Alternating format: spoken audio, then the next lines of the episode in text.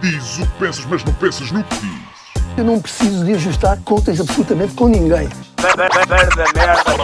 para um país mais justo, para um país mais pobre, po- perdão, Deus existe dentro de nós. Quando as pessoas não acreditam em Deus, não, Deus existe dentro de nós. ser exigentes, não sermos piegas, ser exigentes, não sermos piegas, Mãe, olha, tu sabes fazer ténis. Ela fez quatro, mas não sabe fazer ténis. Não sabe fazer ténis. ténis. Ai, que informação dramática. Sem Barbas na Língua, um podcast de Guilherme Duarte e Hugo Gonçalves. Ora então, sejam muito bem-vindos a mais um podcast Sem Barbas na Língua. Como é que estás, Hugo? Como é que Tudo vai bem. essa vida? Vai bem, muito obrigado. E a tua, como é que vai? Também vai bem, muito obrigado. Também não, há, não houve eh, efeitos secundários alguns da toma da vacina, certo? Ah, não, nada. Hoje já fui, já fui ao ginásio, já fui treinar ah, como deve ser. Não me senti mais cansado. Portanto, para já não devo ter inflamações do músculo cardíaco. Vamos ver depois da toma da segunda dose. Mas para já parece-me estar tudo bem. Ah, fizeste algum tipo de pesquisa sobre a incidência ah, de efeitos colaterais, efeitos secundários na segunda dose em relação à primeira, ou não?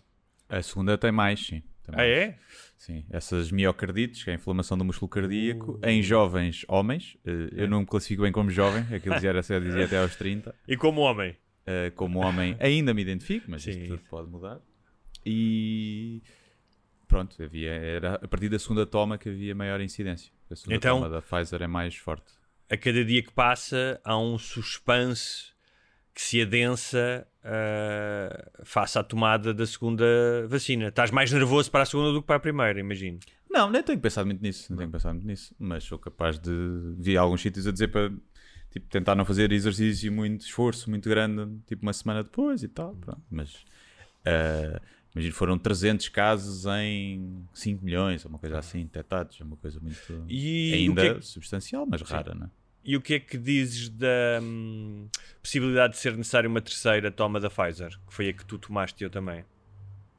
Penso que se eu tivesse uma farmacêutica, eu também aconselharia a toma da terceira dose e de uma Sim. quarta. Ahm, acho que devia. Acho, não sei. é, acho que com, a- com as novas variantes é, faz sentido que isso aconteça. Acho que devia haver depois, é, se calhar, algum teste, não sei se está previsto, para testar os anticorpos, porque haverá pessoas que criaram uma resistência maior e não precisam, outras que precisarão mais. E, e não sei se vai passar por isso. Por isso é como o pessoal que, que foi infectado só toma uma dose e fica logo despachado. Mas ninguém sabe se quem não ficou infectado teve infectado. Ou seja, quem não sabe se teve infectado Claro. pode ter estado infectado. Claro. Portanto, é assim um bocado. E fica tipo, é mordido pela aranha do Peter Yeah, Parker. sim. E É assim um bocadito. Pronto. tudo- eu sempre que ouço falar da variante Delta, lembro-me é. daquele filme dos anos 80, Força Delta, com o Chuck Norris. Yeah, o Delta Force. Né? Yeah, sim. E, hum, E, imagino também um jogo computador que era o Delta Era Force. também? Ok. E imagino sempre eh, micro-organismos com a cara do Chuck Norris, tipo, a entrarem pelo, pelo corpo adentro, estás a ver? Ora, se fosse se a variante Delta fosse o Chuck Norris, estava era o fim da humanidade, não é? É o, é o que é, nem valia a pena tentar fazer vacinas. Olha, e já que estamos a falar de vacinas, ia falar muito rapidamente mais, mais à frente disto, mas ah, parece que na semana passada fomos, eh, em termos eh, ah, não absolutos, obviamente, mas em termos percentuais relativos à população, o país, um dos países que mais vacinou, certo? Não sei, não sei desses dados. Sei Não que viste? vacinámos Não viste essa 150, notícia? 150 Sim, saiu, mil foi- num dia. Sim. Hum, é assim, só nós, eh, tudo o que é vinho e seringas, a gente, a gente sabe. A gente teve boa O experiência que- com a, com a heroína, né? nos, Sim. eh, Verdade. nos anos 90, acho eu. Sim. E portanto, Mas isso Mas é bom. gerou algumas filas, ahm, o que é normal, porque ah, pelo menos foi o que foi explicado: é que, dado, ou seja, para vacinar mais rápido era necessário que houvesse uma maior afluência, e havendo uma maior afluência, é impossível fazê-lo com a mesma cel- celeridade. ah, pá, se forem 100 e tal mil do que se forem 50 mil, faz Uhum. sentido. não é? Um, mas houve logo bastantes reclamações, porque houve pessoas que tiveram uma, duas horas à espera. é? E depois houve logo, houve logo o outro lado que é ah, quando vais para a fila da Primark, Sim. eh, estás lá duas horas e não estrabuchas. Não é? Sim, eu acho que podiam pôr uma bancazinha de roupa eh, a seguir à vacina, ou antes, enquanto estás na, na, na fila, eh, passava tipo um, um caminhãozinho com roupa da Primark. Mais, Pessoal, mais. Para fomentar a integração, quem é que se punha a vender roupa?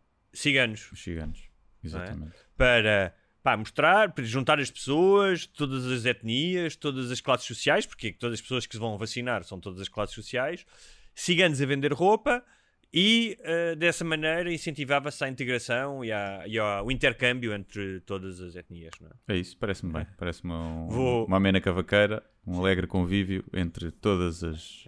Entre, com a multiculturalidade, não é verdade? E nós, que muitas vezes queixamos do nosso país, e com muita razão, nesse, nesse aspecto parece que temos que, que, dar, eh, que dar graças.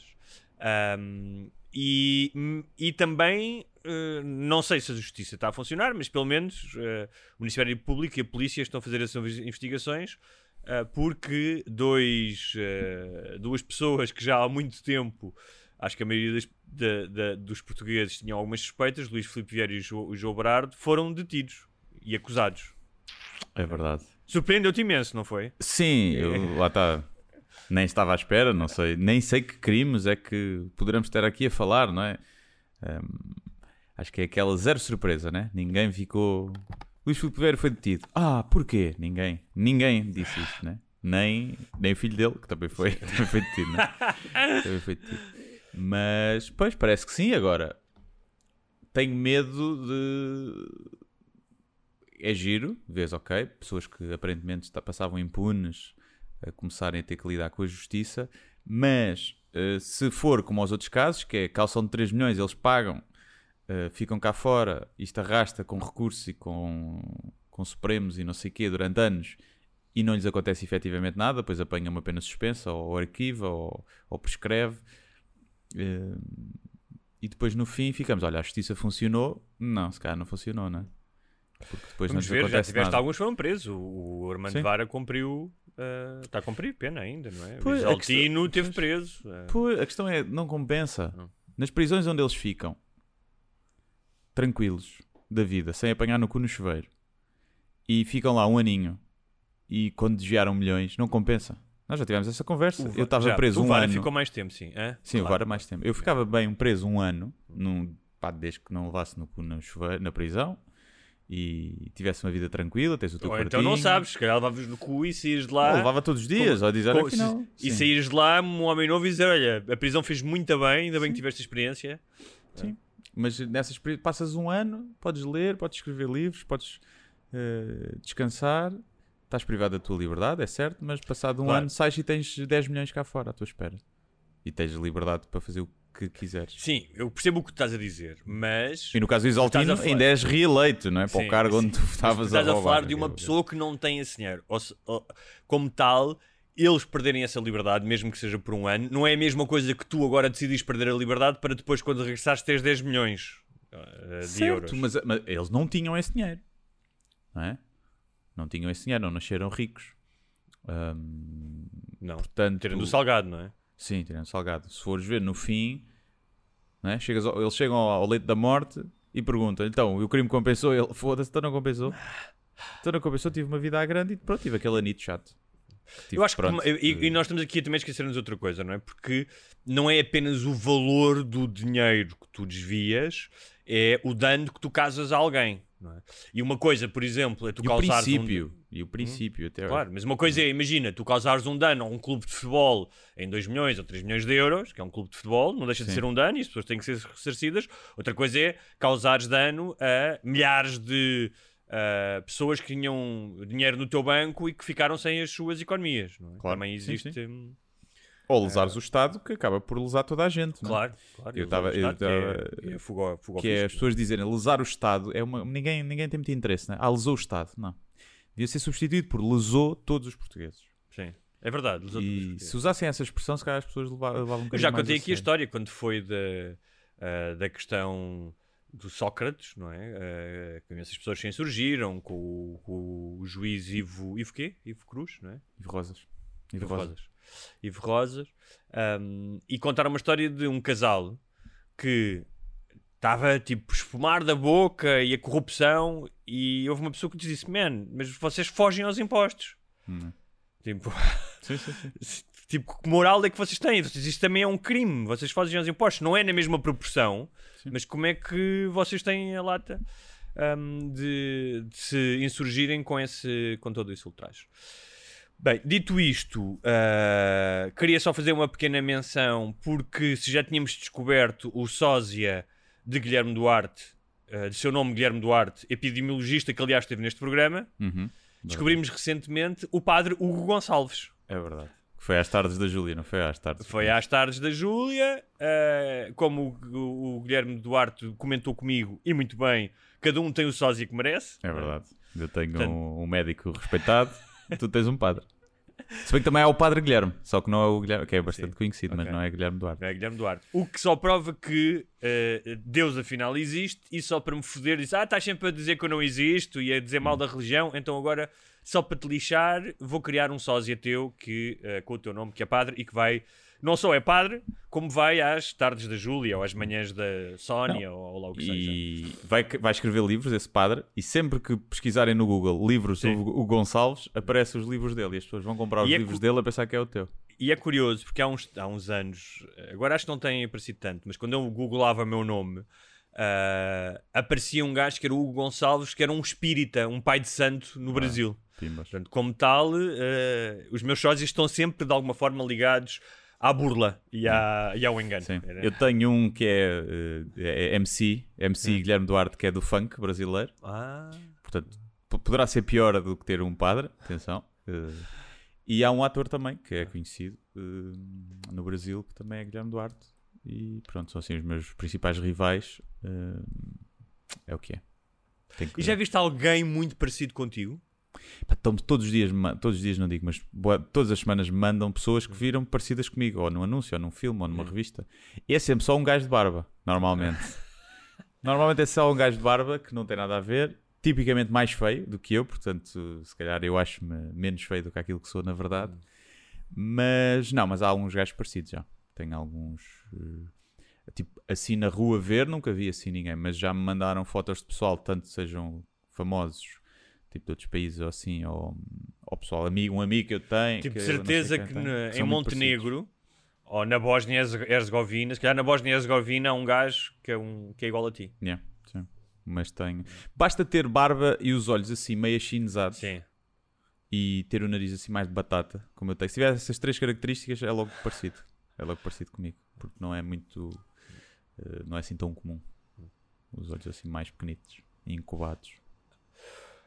Queria hum, também tu? fazer um. Tens o um- Adam Brody, né? Sim, mas que não, é, que não é que é parecido, e eu, eu até já contei aqui, uma vez quando vi o gajo a primeira vez no cinema, disse: Epá, foda-se, este gajo é parecido comigo. Ahm, mas acho que há um gajo, já Sim, me é mais parecido disseram, com o Bruno Nogueira. Ele. também é verdade, porque são os dois assim mais fininhos, mais altos e têm um nariz ainda maior do que o meu. Sim. E não são tão bonitos como eu também. Também, também é isso. Um, o- há um gajo, já me disseram, que acho que é aqui de Lisboa, que tínhamos pessoas em comum e que acho que era muito parecido comigo. E eu nunca me cruzei com ele. Tipo, sabia quem é que eu conhecia, mas nunca me cruzei com ele. Mas não ao ponto, nunca me confundiram. Não disseram, olha, tu és o, és o Zé ou és o António. Nunca, isso Ah, nunca me eu aconteceu. recebo mensagens a dizer, ah, vi-te não sei onde. Eu, pá, não viste porque eu estava. Sim. Não, impossível. E provavelmente estavas bêbado também. Não é? E- Isso acontece muito à noite, tu confundes pessoas. Mas uh, disseram, ah, não estás num, oh, não estás num restaurante não sei onde. Neste... Eu, não. Estou em casa. E se calhar é conversa de engato. Estou em casa. Tipo aquela, aqueles gajos que mandam mensagens a dizer Ah, sonhei contigo ontem, não sei o Pode quê. Mas não, mas não. Olha, queria fazer um breve O que voto é excelente, pesar, porque sim. se eu algum dia quiser esquivar, né, se me virem Sim. fazer merda em algum lado, eu digo, não, pá, não era eu. Estamos Já tens confundir. um alibi de longas presenças falsas, não é? Sim, eu digo que era o Guilherme Fonseca, ou o Diogo Faro, Ah. ou o Batagas, confundem-nos todos. Hum. E, portanto, posso sempre dizer que foi outra pessoa. Queria fazer um voto pesar. Um, ouvi esta notícia, é uma coisa muito séria, uh, muito triste, porque não bastava o agravamento da, da solidão, do abandono e da pobreza da, da nossa terceira idade durante a pandemia. uh, descobri que a junta da freguesia de Arroios teve a suprema crueldade de contratar a tuna do técnico para fazer serenatas aos velhos uh, da junta da, da freguesia de Arroios. Pimba. Toma. E. hum, É masculina ou feminina? Epá, uh, eu ouvi numa notícia, acho que foi da Antena 1 e só ouvi um gajo a falar. Não ouvi... É Twist, chama-se Ah. Twist. Ok. União E Universitária que- Instituto Superior Técnico. Ok. E acho E a que... feminina é Tfist, que vem de Ok. fist. Fist, Fisting. sim. É um bocado, sempre achei estranho. É pá, será que nunca ninguém, ou das Elas duas uma, ou eles são uns grandes totós e nunca andaram em sites porno e viram a secção fisting, não é? Sim. Ou então eh, têm um sentido de humor apurado e. eh, Logo diz quando foi criada ninguém pensou, mas já deve ter feito esta associação milhares de vezes. Né? Todos os outros os alunos do técnico devem ter feito essa associação. Depois, não sei. Fisting, a tuna que mete pandeiretas, Diretas. no rabo. Ah, Havia. mas queria dizer, não sei o que é que tens a dizer a isto. Se fizessem isso aos teus familiares, tivesse um avô doente, Sabes que eu, não, fosse- eu não, não tenho, não nutro o mesmo ódio por tunas que tu nutres. eh, também não é ódio, não é ódio. Agora, Ódio é já outra tiveste coisa. que ver um concerto de 3 horas e meia de tunas? Eu Não, já. não. Eu já. Então, se calhar, tu tinhas mais razões para Eu já. ser. Eu tive uma namorada que fazia parte da tuna. Fazia ser mesmo boa. Do técnico. Para, Do técnico. mesmo boa para aguentares isso. hã? Não, ela foi para a tuna depois.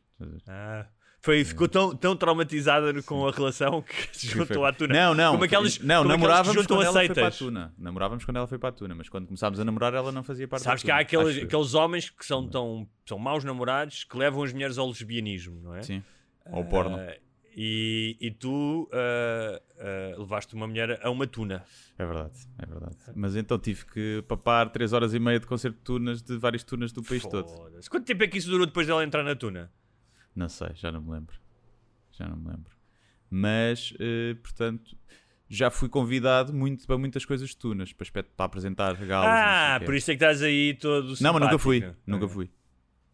Não, repare, eu acho. Não, não me soa mal. Hum. É giro ouvir. Eu acho que há tunas, há tunas fixe, há músicas giras. Mas a tuna, como quem leva aquilo demasiado. Lá está, como tudo. Quando as pessoas ficam radicais e levam as coisas demasiado a sério, tornam-se chatas. Eu acho que também é por aí e por.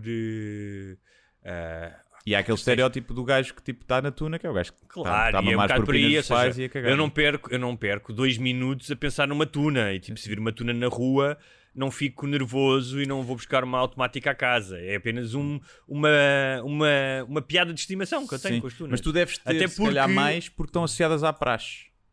talvez, tu és um talvez. bocado anti-praxe, E, não é? e também porque eh, eu já contei isso aqui uma das vezes que me ameaçaram de porrada de que um Uhum. que, aliás foi com um taco de beisebol foi quando eu eh, gozei com tunas Pois. então pronto não deviam ter feito isso que agora é pior E gajo da tuna, toda a gente sabe. Principalmente o pandeireta. Que é fodido para uma cara. É Já viste os saltos que ele dá? Pois é dá isso, um- manda-te rotativos no ar e não sei o quê. E é uma chatice. Terminou o europeu. hum, a final de Itália e Inglaterra, não sei se viste. Vi sim senhor. Vi, sim. Foi o único jogo que eu vi, eh, além dos Jogos de Portugal. Ok. Foi o único jogo que eu vi. Uh, em termos futebolísticos, estava pela Itália. Uh, estava pela Itália. Pensei muito sobre porque é que. Uh, tu vias isso ontem nas redes sociais, as pessoas dividiam-se, uns mais por Inglaterra, outros por Itália, muitos memes, não é? Muitas, uh, muitas piadas. Um, eu tenho uma embirraçãozinha futebolística com a, com a Inglaterra porque por causa do Mundial de 66 que alegadamente fomos prejudicados, mudaram-nos o lugar da meia-final, tivemos que viajar de Liverpool à noite de comboio uh, e portanto uh, foi, foi uma espécie de colinho uh, naquele momento. A Inglaterra também jogou quase sempre em Wembley desta vez Pois foi um bocadinho Eh, colinho, né? Jogou os jogos colinho. quase todos em casa. e achei que, em termos futebolísticos, ou seja, além de, das simpatias fora do futebol, das empatias, ah, dos Boris eh, Johnsons e dos Farages eh, Dos Brexits. e dos Brexits, eu achei, pá, gostei mais da garra e da, hum, e da forma de jogo da Itália. Achei que foram claramente mereciam ser campeões. eh, só no jogo da Espanha, que talvez não mereciam ganhar aquele jogo, pá, mas mesmo assim deixaram tudo em campo. Jogaram bem. Aliás, eu eu estava a ver o Itália-Espanha, que foi um jogo super intenso. um, e, e, e lembrei-me, estava a ver aquilo, a velocidade com que ele jogava, o toque de bola, uh, a, o, e um, o, o que faltou a Portugal, por exemplo, ir para cima do, do, do defesa, do 1 um para 1, um, tipo, mas o toque de bola, uma coisa, tipo, sem perder, sem perder a bola, um, a, a, cuidado nos passes. Pá, e, e, e, e, a imagem que veio à cabeça era, a Itália e a Espanha são uma espécie de Porsche Speedster, 500 cavalos, numa estrada daquelas do Mónico que estás a ver, a fazer as curvas a ripar, sem que uh, o pneu derrape um, um centímetro. E o Fernando Santos é a criança gorda que vai lá atrás a vomitar-se toda nas curvas porque não uhum. aguenta a velocidade nem a vertigem daquele futebol. Um, e foi assim que, de certa maneira, eu uh, condensei o europeu. Se esses carros têm lugar atrás, tem? não quer estragar a tua não, metáfora. Não tem lugar ter. atrás, que ficámos logo pelo caminho, não é? Tipo, na primeira curva, se calhar vais lá, vais atado como aquelas malas que vão atadas na, na grelha e voas na primeira curva. Não. Mas senti isso, senti. E senti que tínhamos jogadores, porque a Itália tem alguns jogadores bons, mas não tem grandes, não tem as vedetas que Portugal tem. Sim, se formos ver por posição por posição, temos uma melhor, melhor equipa. Mas, uh... mas não tivemos essa intensidade. Não sei se a culpa é de Fernando Santos ou não. A verdade é que ele foi o único gajo a ganhar um troféu por Portugal, não é? E levar-nos a ser campeões da Europa. Claro, seja com tá bem. sorte ou não, ou com empate, claro. seja o que for. Mas o Mancini também, eu, o Mancini disse vamos jogar bem futebol, não é? Uh... Sim, mas o jogar bem futebol também só interessa quando depois não, não ganhas, porque se ganhas, quer dizer, ninguém está-se tudo a cagar se fosse ser campeão, campeões. Portanto, agora eu acho que, acho que a intensidade é melhor. Se tu, se tu, fazes uma coisa bem, é, és, és, mais, eh, és mais propenso a ter sucesso, não é? Uh... Não sei, eu vi tantas vezes o Sporting a jogar bem e a perder, a fazer grandes jogos e coisas, e, e depois perdia e nunca ganhava nada. Mas tu estavas por quem? Ah, eu estava assim um bocadinho diferente. Eu não nutro especial uh, uh, simpatia nem por ingleses nem por italianos. Em, em, geral, tu não, não sentes simpatia por seres humanos, não é? Sim, da nacionalidade. Verdade, é? sim. Mas há outras nacionalidades que me são é. mais queridas. Uh, os ingleses, pá, muito. Imagina, inglesas, ok, giro, no Algarve é toda uma fauna que o pouco aceito. Os ingleses, pá, fazem muita merda, não é? Uhum. Uh, os italianos. Muito são, azeite. São um povo mais azeitolas e mais arrogante, parece-me. Os ingleses são muito mais arrogantes. Não sei. A cena do Império, estás a brincar? A rainha. Não, o inglês, tipo. Sim. Classi o, cla o, cla o, classismo inglês são muito mais arrogantes. Mas estou a dizer o turista. O turista que vem para aqui, para os copos e não sei. Os italianos são, vêm muito menos, não é? Mas o italiano não... vem para o engate, está-se a cagar. Se tivesse é... uma amiga boa, ele é simpático contigo. Pois, não é. sei. Eu nunca vi gajos. Há uma coisa. Eu estive em Itália uma vez, quase 15 dias, em Florença, um amigo estava a fazer Erasmus. Eu nunca vi profissionais do engate como em Itália. Aquilo é. Tipo, eles não pensam tipo, noutra coisa. Vai, vai... Eu ia falar com um gajo na rua e o gajo deixava-me a falar sozinho porque via alguém, via uma gajo do outro lado da rua e ia lá. Tipo. Uh... Não, não Deve haver essas... escolas, eu acho que eles têm escolas. Pois, de... Devem ter escolas, de... é os pais, né? é o pai. Tive a Itália, mas foi sempre um ou dois dias em cada sítio, só quando fiz um cruzeiro. Gostei muito, gostei do país, é muito giro. Mas Agora, se tu fores... os italianos em si, por exemplo, a atender, o pessoal que está, não é? Pá, não são muito simpáticos. Agora, fizeram-se várias comparações ontem entre os dois países, extra-futebolísticas, e por isso é que tem graça, porque uh, que era, pá, se fores falar de música, Inglaterra dá 300 a 0, não é? Não vais comparar os Stones ou, ou os Beatles com o Eros Ramazzotti, não é? Mas música clássica. Os italianos deviam ter. Não, não sei. Nem sei qual é que é. Por exemplo, o Vivaldi tem nome de italiano. Não faço ideia se é italiano. o... Depois, pá, em gastronomia, italianos dão 10 a 0. Sim, é? sim aí não, não tem comparação. Tempo também, clima, também. não é? Que não é a responsabilidade nem de um nem do outro, é a responsabilidade uh, da latitude e da longitude, sim. mas pronto. E, mas eu lembrei-me, ontem a minha comparação foi um bocadinho mais de cultura popular, que lembrei-me que nos anos 80 havia duas figuras do pop na altura chamava-se pop, mas podia ser um pop pimba internacional, que era a Samantha Fox e a Sabrina.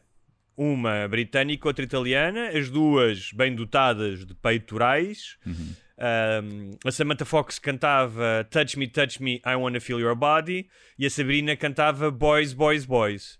Okay. Ambas vistas hoje à, sob o filtro uh, da de justiça social dir-se que eram objetificadas enquanto mulheres, não é? Um, basta ver os vídeos. Mas não eram elas que não eram elas que faziam os vídeos? Eram, claro, mas. eh, Pronto. Então, E. cá queriam ser objetificadas. Eu também acho agora indecente as mulheres que querem ser objetificadas e, e não podem. Sabes que isso é um grande debate entre as feministas, entre duas linhas de feministas. Então, quer é? dizer, uma gaja põe TikToks a mostrar o rabo e as mamas e tem o OnlyFans a vender fotos do, do cu. E não, vamos obje- objetificar, queres ver? É até uma ofensa, porque ela está a fazer tudo para ser objetificada. Olha- E para ganhar dinheiro com a objetificação. Mas há E quem ela- diga que ela é não vítima da cultura da objetificação e que Olha, é vítima, sou eu que se puser fotos dos meus pés ninguém me os compra. Vítima sou eu. Percebes? É ela que pode fazer dinheiro assim sem trabalhar e ela é que é a vítima, queres ver? Ah, olha, já estamos a falar de objetificação e fazendo aqui um parênteses, lembrei-me de uma coisa no outro dia, acho que foi. Nós já. Uma outra vez, não foram muitas, nós não batemos muito nela, mas ah, na Fernanda Câncio, que não é que também se põe a jeito, ah, e levou na cabeça porque foram comprar um tweet em que ela falava da objetificação do corpo das mulheres e com um tweet que ela fez sobre o Renato Sanches, Sanches. e o Renato Sanches, Renato Sanches em tronco nu. Ah, e eu sou insuspeito porque não tenho particular simpatia pela senhora, mas eu acho que não é bem a mesma coisa. Entendo que ela leve na cabeça, porque de facto ela está a falar de alguém pelo seu corpo, só que não há uma história de opressão ou de ameaça do corpo ahm, ou de subjugação, não é? Ahm, ou seja, pá, imagino que não haja uma história de subjugação, não, e deve haver, mas não, não ao nível das mulheres, de rapazes que foram obrigados a ser mais magros ou mais gordos para poder ah, vingar no mundo da moda ou de. ah, é dif- eu acho que é diferente. Sim, é acho que- menos, é menos. Também acontece, acontece e acontecerá, né? Os, não há modelos gordos, portanto, é- os homens têm que emagrecer para ser modelos, ou, ou ter o six-pack, ou isso, ou para ser atores também. Mas menos, sim, mesmo, acho que é muito menos. E, eh, e acho que o mundo da moda e das revistas é muito mais. eh, acho não. Basta olhar e ver que é muito mais. objetifica muito mais a mulher do que o homem, a publicidade, isso tudo. Agora, portanto, também acho que são diferentes. É como o racismo de, de brancos para negros ou de negros para brancos. Ambos são racismo, mas há um que tem uma carga histórica por trás e o outro não tem, é reativo. E eu acho que esta objetificação também é reativa. Até porque ela pôs sabendo já que ia levar na cabeça por isso. Portanto, ela até pôs para, provavelmente para ter atenção e, ter, eh, e gerar esse buzz. Eh, e aqui tem o combo, dois combos, não é? que é uma mulher branca objetificar também, podemos ver, uma mulher branca objetificar o corpo de um homem negro. É que as senhoras que tinham escravos também faziam isso com os escravos negros, não é? Também objetificavam o corpo do- dos negros, tal como os homens brancos também objetificavam o corpo das escravas negras. Portanto, até podemos pegar por aí e dizer que é racismo, além de, de objetificação e de, de, de, de feminismo, não feminismo, mas feminismo, é, é racismo. Mas eu acho que é diferente, sim. Acho que é diferente. E acho que é normal na emancipação das mulheres. As mulheres há 30 anos não podiam fazer isso, se calhar. Uma mulher Sim, não sim, podia tipo, olhar para o corpo do homem, dizer publicamente para um corpo do homem tronco nu, ei, É para, verdade. para a avó todo. Né?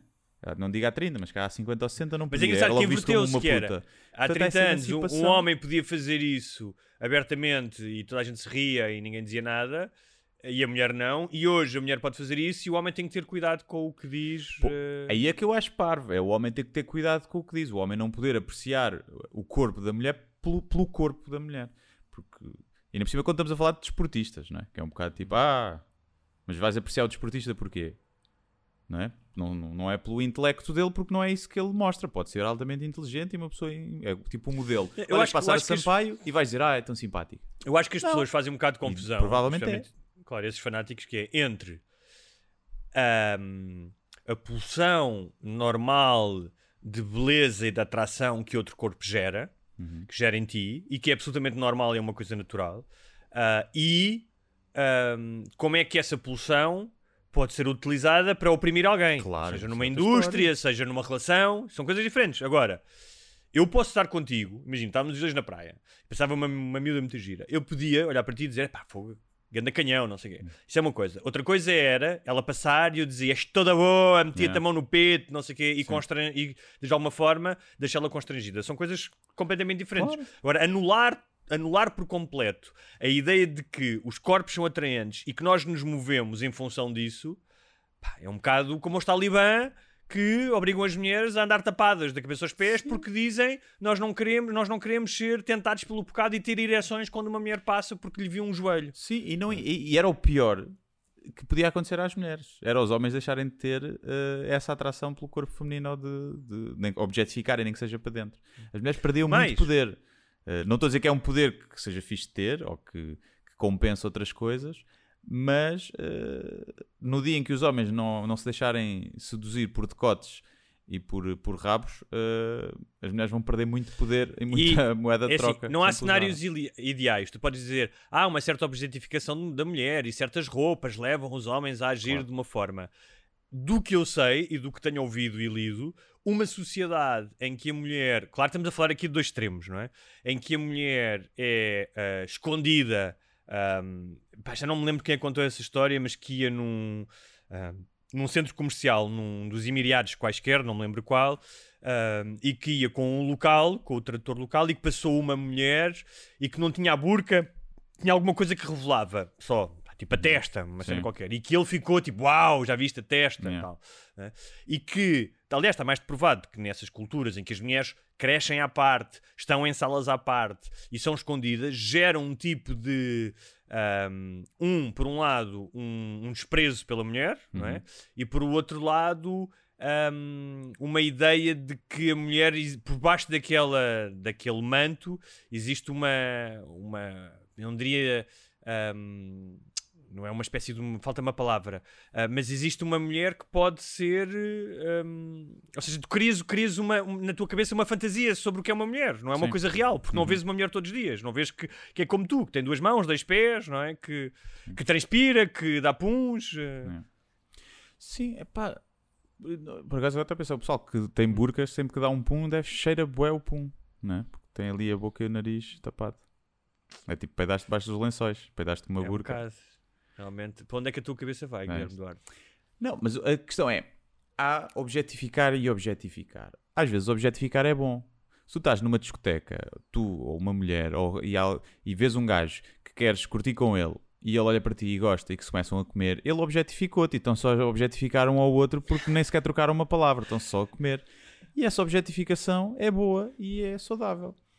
Outra coisa é, imagina, uma mulher ganha um prémio Nobel e, e a notícia, uma foto dela ganhar o prémio Nobel e ninguém enaltece esse feito dela ter ganhado, ganho o prémio Nobel e enaltece o que olha, tem boas mamas.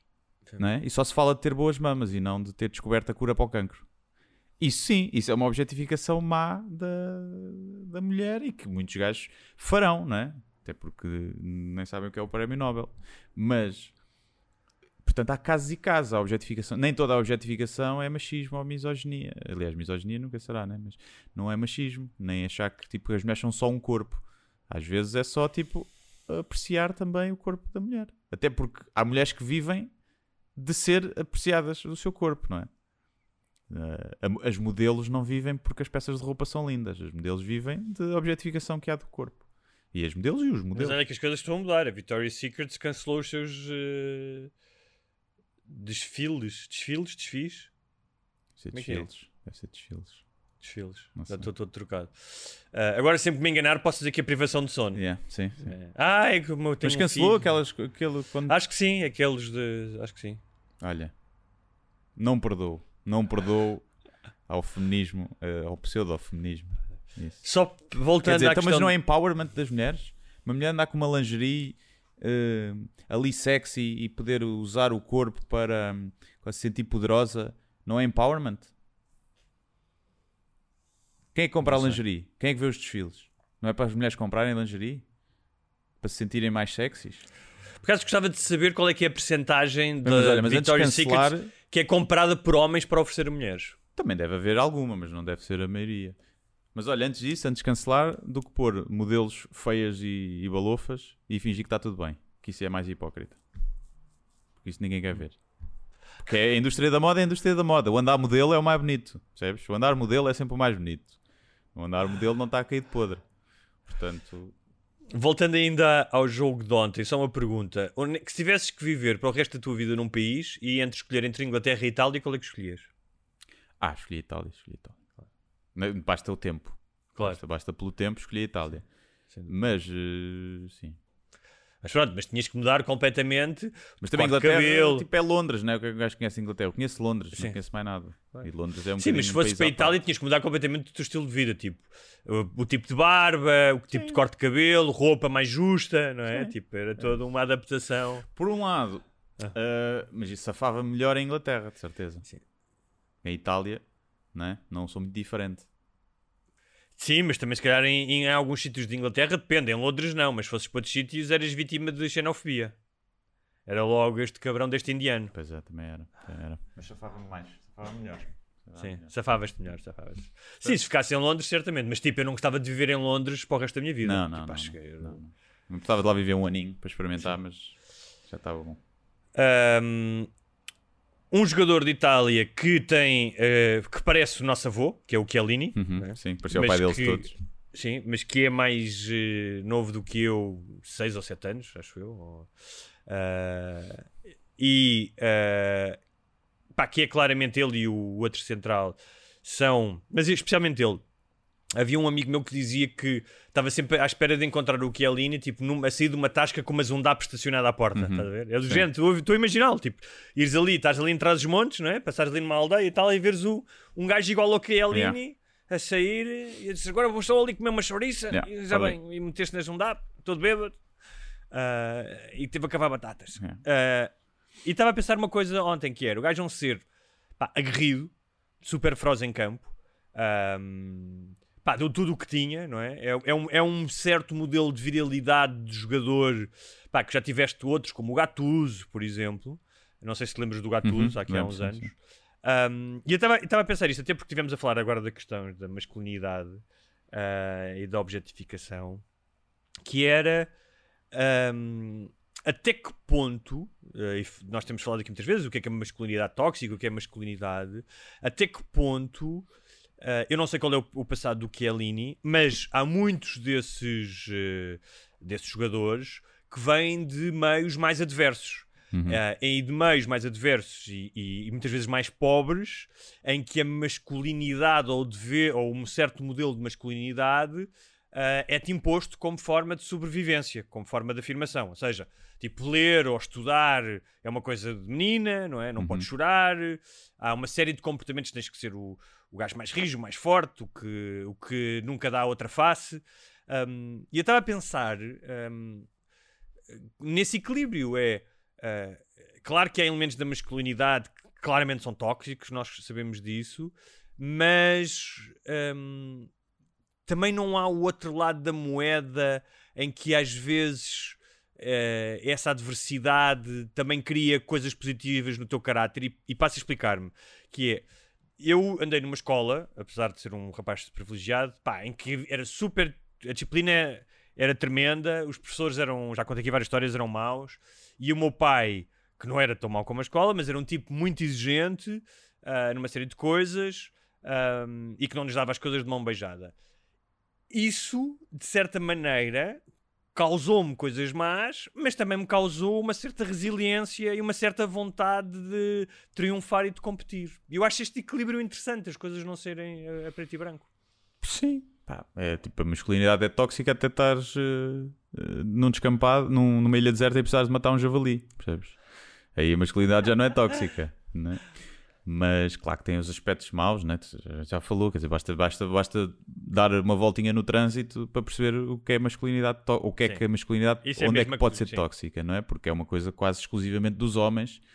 Eh, nunca vi duas mulheres a sair do carro e começarem a porrada por causa do trânsito. Foda, adorava ver isso. Adorava, só por ser um evento incomum, não é? Sim. Nunca, pá, nunca vi, nunca vi. E, e dos homens, é pá, até todos os dias, não é? E e se tu- fores esse tipo de pessoa, deve ser todos os dias, não é? No, no outro dia, é um gajo colou-se a mim, atrás, eu dei-lhe quatro piscas, tipo, fiz só assim para ele se afastar, porque tipo, está ali sujeito a provocar um acidente, passa por mim logo faz um manguito. E eu, tipo, man, ok. E, e porque é que, claro, eu, como macho tóxico, que me apetece é ir atrás dele, também Claro. ensinar-lhe uma lição, não é? Que é para o gajo, tipo, pá, bater, e ainda por cima o meu carro é podre, eu não tenho problemas de lhe espetar assim, de dar-lhe assim, tenho bem fantasias, de, de chegar ao lado dele e pum, amassar-lhe o carro todo. E portanto há esse lado eh, caverna- das cavernas dentro de mim que eu consigo eh, desativar, mas, mas também está cá. Claro. Agora, eh, dizer que toda a competição, toda a competitividade, toda essa coisa mais de sangue na guerra é negativa, pá, não. Não é porque não é Também- esse o mundo onde vivemos, não é? Sim, não sei o que- eu sei claro. que não é o que tu estás a dizer, mas há muita gente que diz. Sim. Agora, o mundo, se o mundo fosse outro em que essas qualidades não são necessárias, se calhar era um mundo melhor. Não é? Se calhar era um mundo em que Mas, mas repara, pá, não precisavas de ter dizer. passado. Imagina, Mas- porque é que para tu Mas num jogo, feliz num jogo de futebol, Sim, num jogo de futebol é preciso isso. Ou Claro. seja, é uma, coisa, uma questão física. Quando os outros estão a, a claudicar de cansaço, tu arranjas uma resiliência mental que é capaz de fazer aquele carrinho pé, e de te levantares ou fazeres eh, eh, ou correres mais, mais 100 metros do que o outro, não é? Sim, Acho mas no isso é mundo, se calhar no mundo perfeito, ou e no mundo ideal, não existia futebol, não, exi- não existia jogos de competição. É um bocado- Porque pois. não havia essa necessidade de competir. Porque toda a gente tinha aquilo que precisava e essa necessidade humana de competir Sim, desaparecia. mas a competição também é tinhas- lúdica, não é? Mas acho que vem de uma, de uma gênese de, de outra coisa. Que, que se não houvesse essa, essa faísca. Sim, mas repara, nós já chegámos a um Não estou a dizer que era um mundo melhor e mais Claro, interessante. Estou a dizer é, que era um mundo sei- ideal no ponto de vista de que Ah. ninguém precisava de sofrer para atingir um objetivo. Ninguém precisava de passar dificuldades Tá para bem, mas- mas ser isso também- uma pessoa melhor repara, ou mais resiliente. está mais do que estudado que ah, parte da tua felicidade ou da tua reali- realização pessoal passa por tu conseguires fazer algo que é difícil e teres o. Ou seja, a recompensa é muito maior quando tu fazes. Certo, mas isso é é? Até a nível- mundo que funciona assim. Eu estou a dizer uma, uma distopia, uma coisa completamente diferente. Em que todo, todas as coisas básicas estão asseguradas e em que não há essa necessidade de, Mas, de competir e de comparar com o outro e de... mas voltando ao Chiellini, é bem possível. Ou seja, eu acho que as duas coisas podem coexistir. Que ele seja tudo aquilo que nós dissemos em campo. não é? Uhum. E repara, eu nunca vi o Chiellini ser. Se calhar foi, mas nunca vi nos jogos dele. Não estamos a falar de ser filho da puta em cama. Sim, não é estamos uma a falar Materazzi, de- né? Não é Materazzi. Sim, não estamos a falar disso. Estamos a falar de jogo limpo, uh, rijo, mas limpo. E de chegar a casa e ser super terno com os filhos, chorar a ver uh, um filme da Pixar, uh, dividir as tarefas da casa com a mulher. Ou seja, Uhum. as duas coisas um, não se excluem. Tu, tu podes ter. Eu, eu- eu Claro, também tenho sim. pensado muito nisso, até porque. Até é podes como- ir a coisas mais extremas, tipo um lutador de MMA. é? Sim. Pô, Sim, sim, sim, sim, completamente. Pode haver gajos que, que são. Também há alguns que chegam a casa e afiambram nas mulheres, né? já houve vários casos. Mas eh, haverá certamente lutadores de MMA que são eh, pais eh, que choram quando veem os filhos a dizer a primeira palavra e que lá está, que são, são ternos com as mulheres e isso tudo. Portanto, essa, e, e- e haverá se calhar pouca personificação mais do que é mas, mas o que se considera a masculinidade tóxica do que um combate de MMA, não é? Que é uma Sim, coisa sim, completamente. que, que há parte, quando tu olhas é uma coisa é, do mais violento que há. Né? Calhar olha, só a tourada é que é a personificação maior da, da masculinidade tóxica. Sim. Não sei. E mesmo Sendo assim, que eu acho que é mais de homem, tu andas à porrada com outro gajo num. auto- ah, a não ser os forcados. isto é regras, estás a ver? O touro não tem regras. O touro, o touro não é tipo, ah, não vale bater nos colhões. O touro o touro está-se a cagar para isso. O touro, ah, não vale, não vale, está bem, já te digo, anda cá ao forcado. Tens razão, tens já- razão. O... Mas já que estamos a falar nisto, e aproveito, eu disse que ia sugerir um livro por semana, ahm, ah, seguindo a sugestão de, de um dos, dos nossos ouvintes, e aproveito que há um, o- a Fundação Manuel dos Santos tem uns livrinhos pequenininhos, ah, normalmente são ensaios sobre diversos temas ah, da cultura, da sociedade, da ciência em Portugal. Um, e há um livro chamado Os Homens Também Choram, do Nelson Marcos, que é um jornalista. Eu ainda não li, mas já ouvi falar do livro. Uh, e que fala exatamente sobre isso, sobre a masculinidade. E acho que uh, tóxica ou não. E parte de uma experiência que ele teve, de que tinha ataques de pânico, uh, não sei porquê, mas ter- teria a ver com, com alguns fatores da sua vida nesse momento de stress, e que ele nunca os reconheceu como ataques de pânico, porque para ele a ansiedade era uma coisa de mulheres, era uma Uhum. coisa da. um, e começou a fazer psicoterapia e uh, foi descobrindo a, a forma como ele não lidava com uma série de sentimentos porque um, tinha uma visão de que o homem não tinha esses sentimentos ou, ou não deveria pelo menos ceder a ele. E, há- e já ouvi uh, coisas bastante boas sobre este livro. Os Homens Também Choram, do Nelson Marques. Sim. Mas pronto, eh, agora também há feminilidade tóxica, né? Não são só os homens que são tóxicos, ou o comportamento associado a homens que é tóxico. As mulheres também Claro. os têm. Há, há pessoas tóxicas, né? Muitas são homens, outras são mulheres. Os homens é mais fácil se calhar catalogar nesse registro mais violento e mais fisicamente violento, não é? É uma coisa mais de homem. Mas tens muitos comportamentos que são associados às mulheres em que são altamente tóxicos, não é? O, o- aquele, aquela velha que se diz que elas dizem muito mal umas das outras e não se apoiam, não é? Isso é um comportamento. São menos camaradas do que os homens, não é? É um comportamento mais associado às mulheres e que é tóxico. Ou a, a passiva agressividade e manipulação, que está provado que as mulheres desenvolvem, se calhar até como, como defesa, não é? De serem mais fracas fisicamente, precisam de saber manipular melhor.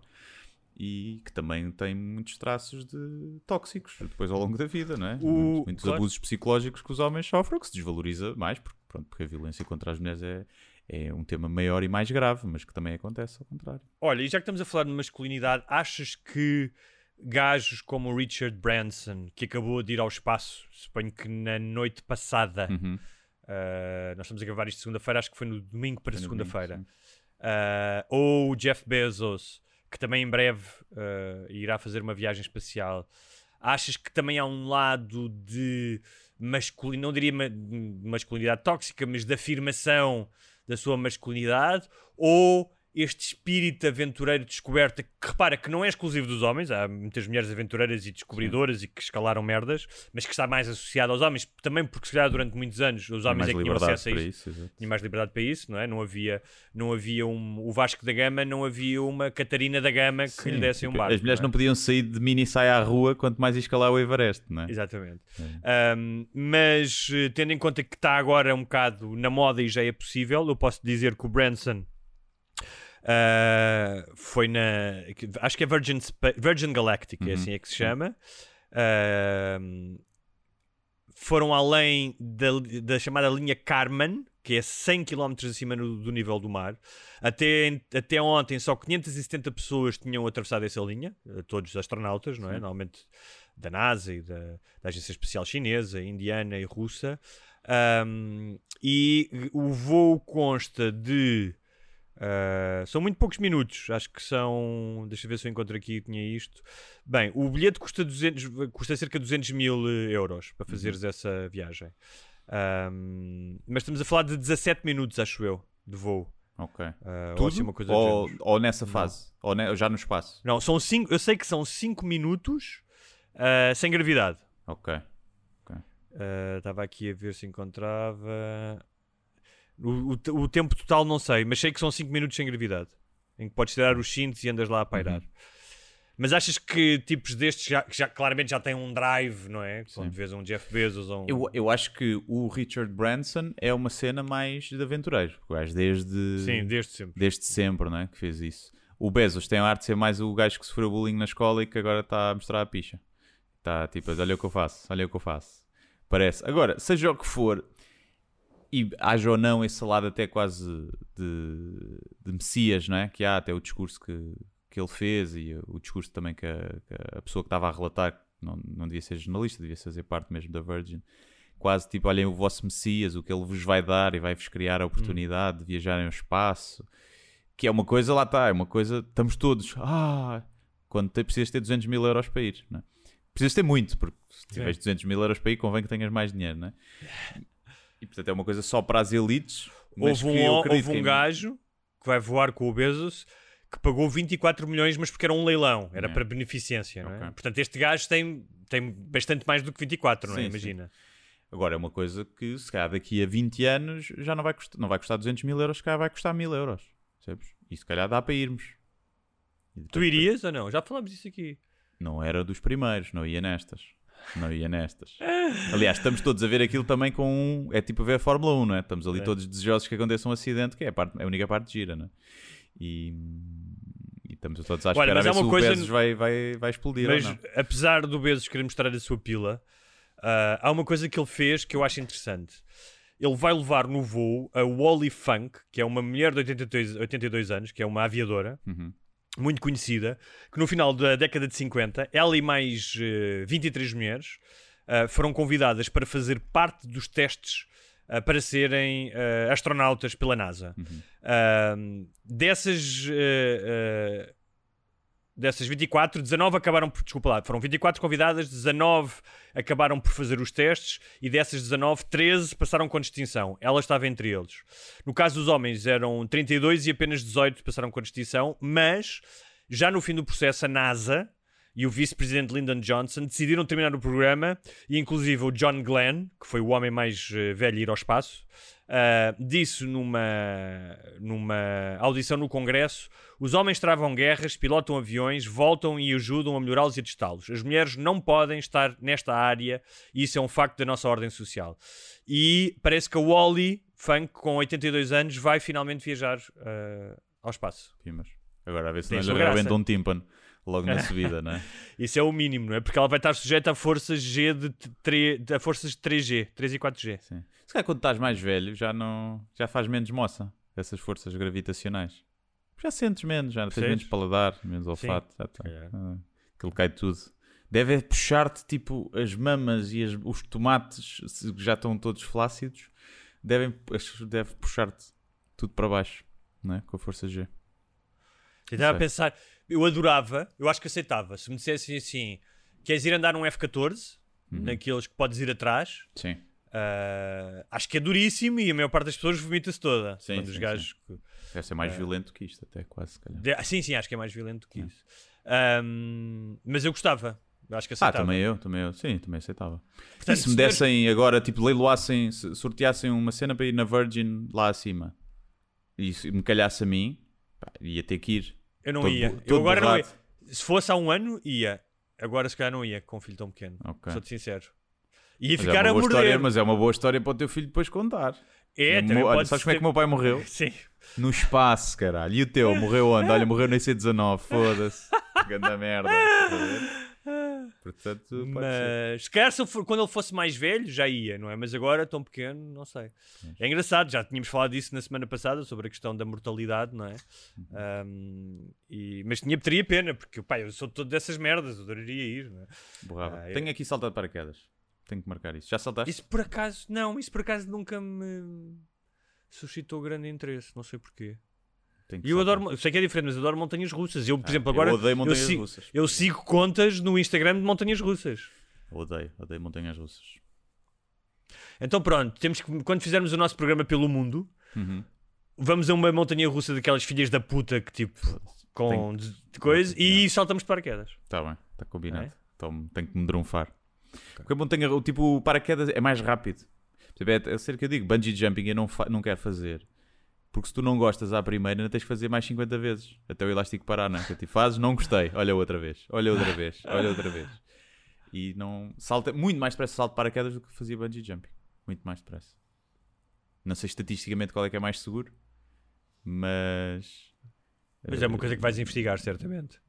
É possível. E quando vais às paraquedas vais com um gajo atrás, né? E a partir dele não quer morrer. Portanto, podes apanhar um gajo depressivo e que se quer matar como aquele do avião da...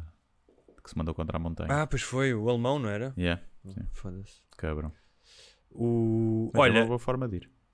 o... tu esta semana, ah, não sei se abriste uma caixa de Pandora ou não, não tive a ver nas tuas redes sociais. foi calminho, foi calminho. Foi calminho, foi. foi. Em relação aos ciclistas, Sim. é que disseste compraste os ciclistas com os, com os vegans, eh, dizendo que ninguém os atura. Uhum.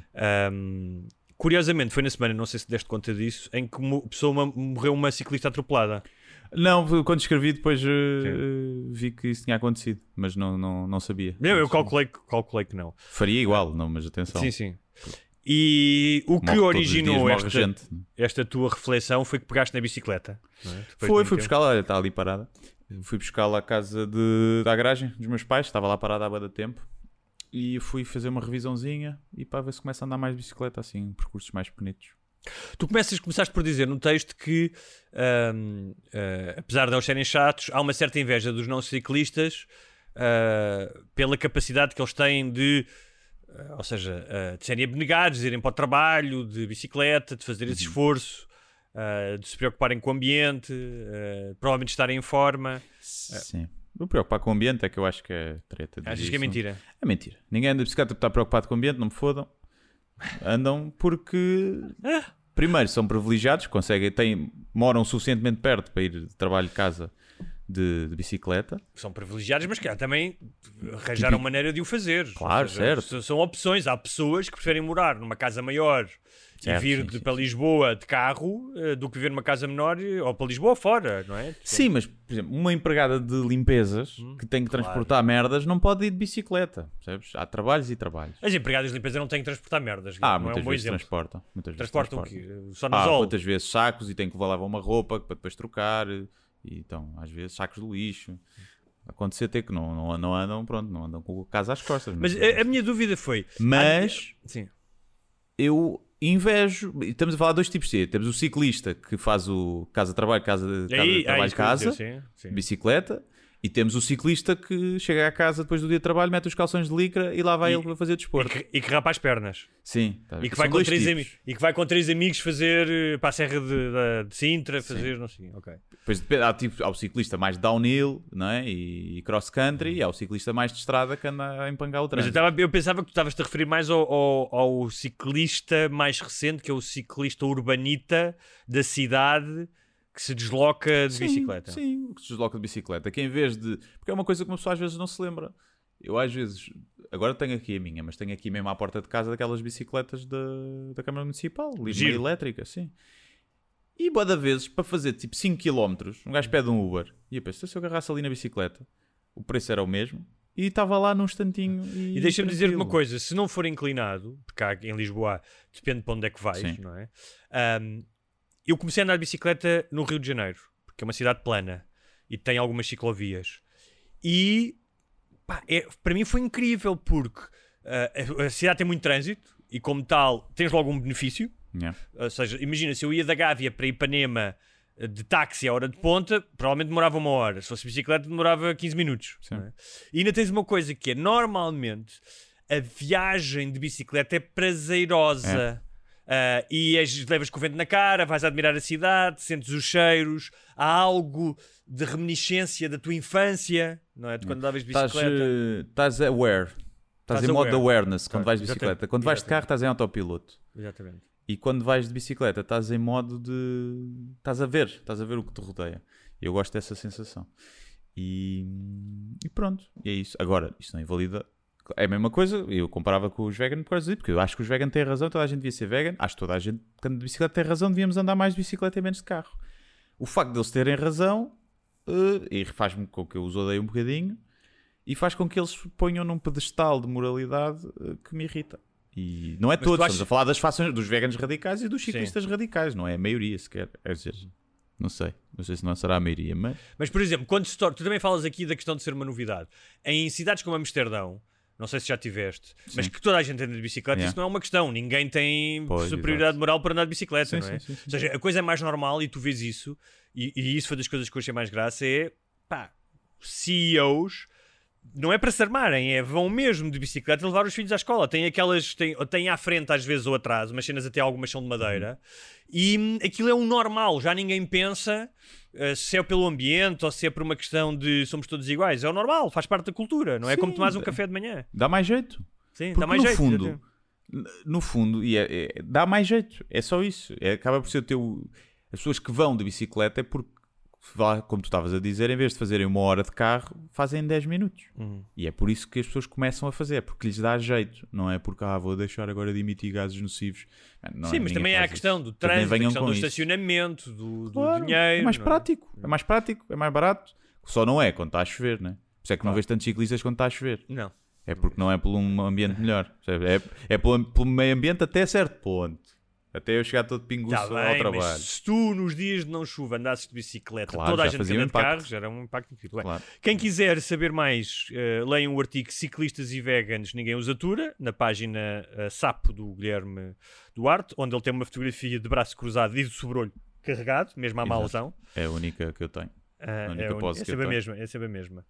Ahm, e queria só fazer, antes de, de terminarmos, ah, uma pequena.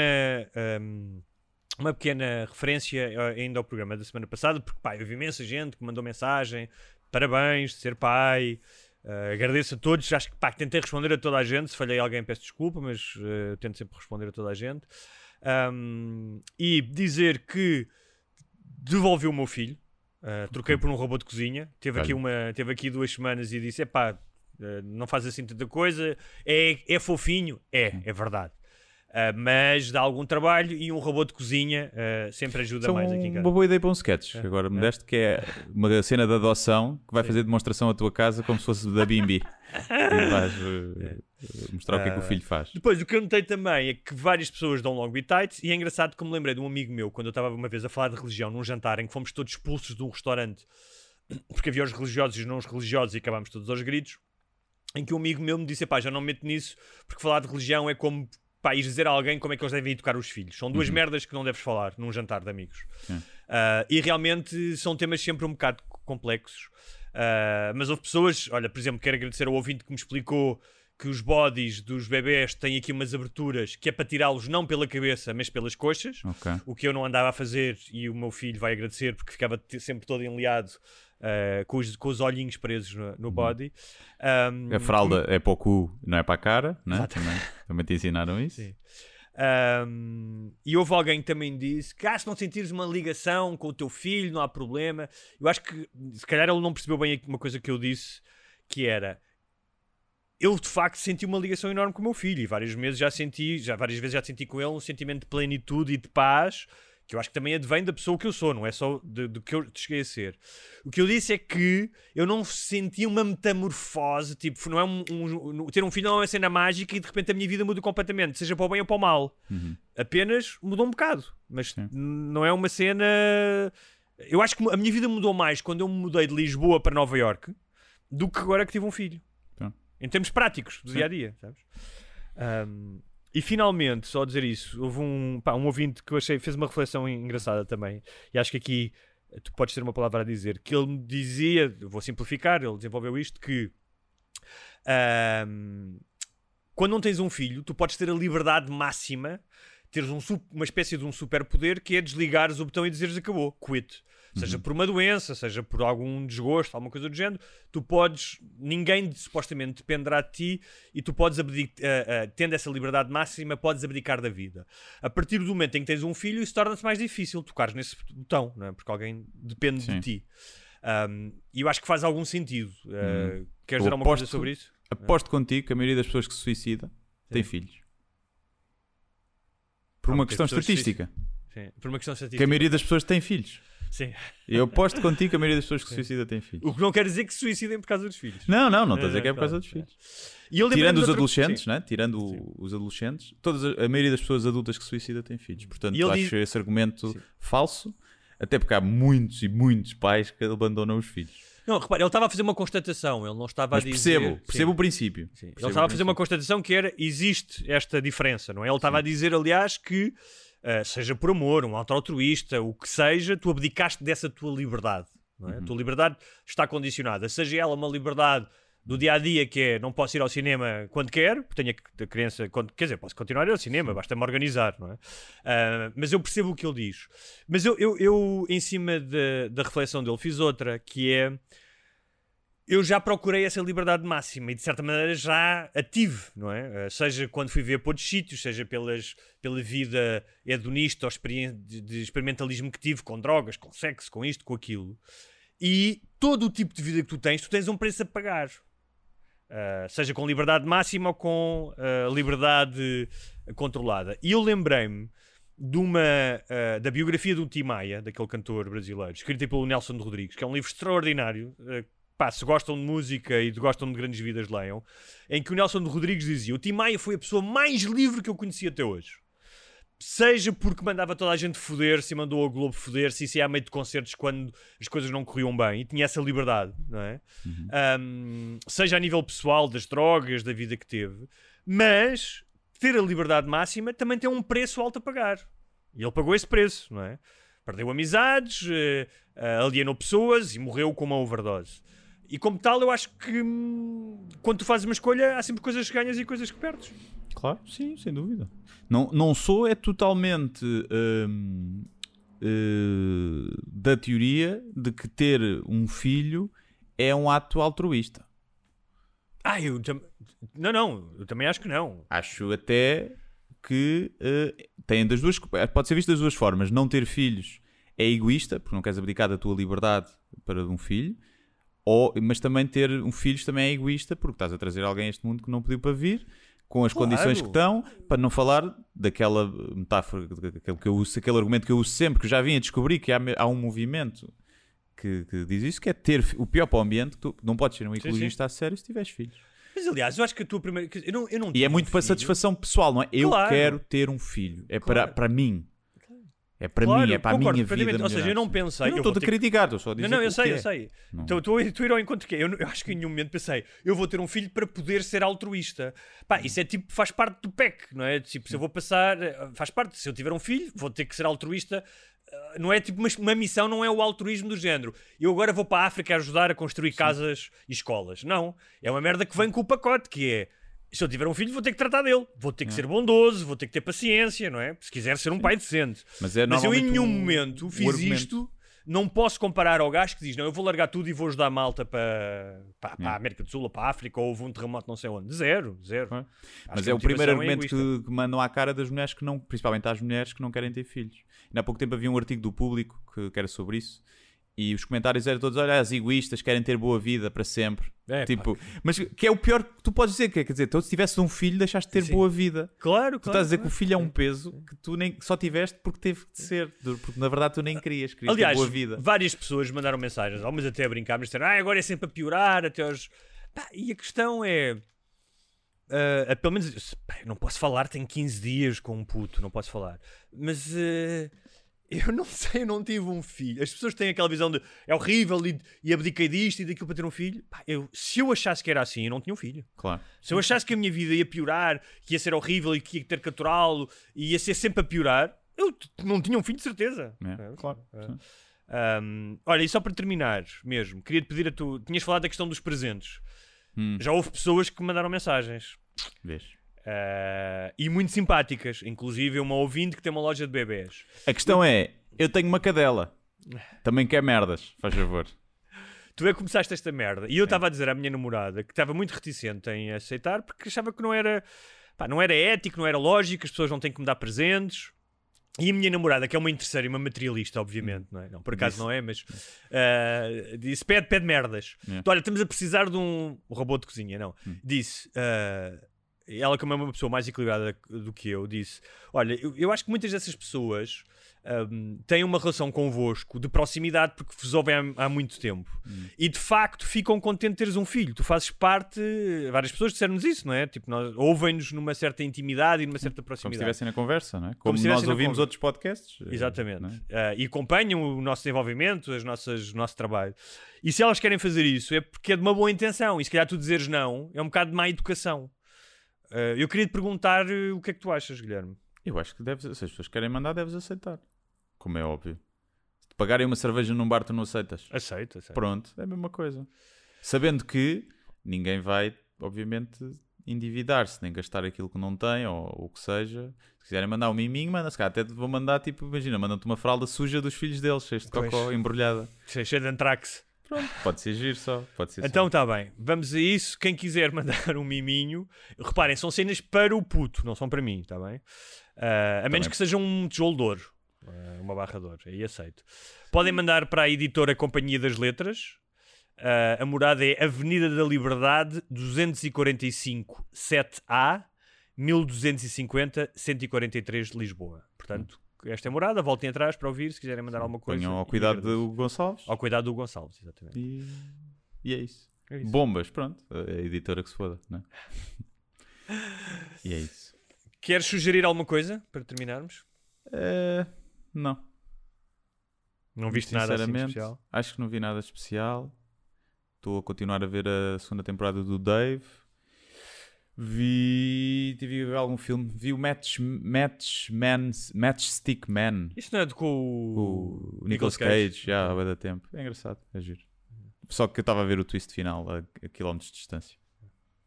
Eu, aliás, E eu é- não o vi todo, a minha namorada viu e eu depois disse: o final é este, né? E ela, ah, não vou dizer, não sei o que. E eu, mas não, não é. E eu depois vi e era. Então vi, vi o twist. Ela, que ela pensava que tu não ias à net ver. Hã? Ela pensava que tu não ias depois à net Não, ver vi, fui ver o filme. Ah, fez ver o filme. Fui ver, ok. sim, vi, eu vi a segunda parte do filme, a segunda parte. O que faltava. E então eh, estava à espera mais ou menos daquilo, mas é giro, é engraçado. Não é o que eu estava à Um di- espera, um- mas é giro. um- sim. Um dia havemos de, ver- de falar sobre o Nicolas Cage porque é uma personagem, uma personagem enquanto ator interessantíssima, mas é um gajo muito interessante mesmo. Pois é, mas agora tem que fazer filmes de merda porque tem dívidas. Tem dívidas. Ele tem filmes, agora tem dois no IMDB. É os filmes que ele anda a fazer. Coitado. Eu nunca vi um filme com dois no IMDB. Olha, eu que não tenho andado com muito tempo para ver coisas, mas já tenho algum tempo, já tenho conseguido, já estou a recuperar, já voltei a fazer desporto.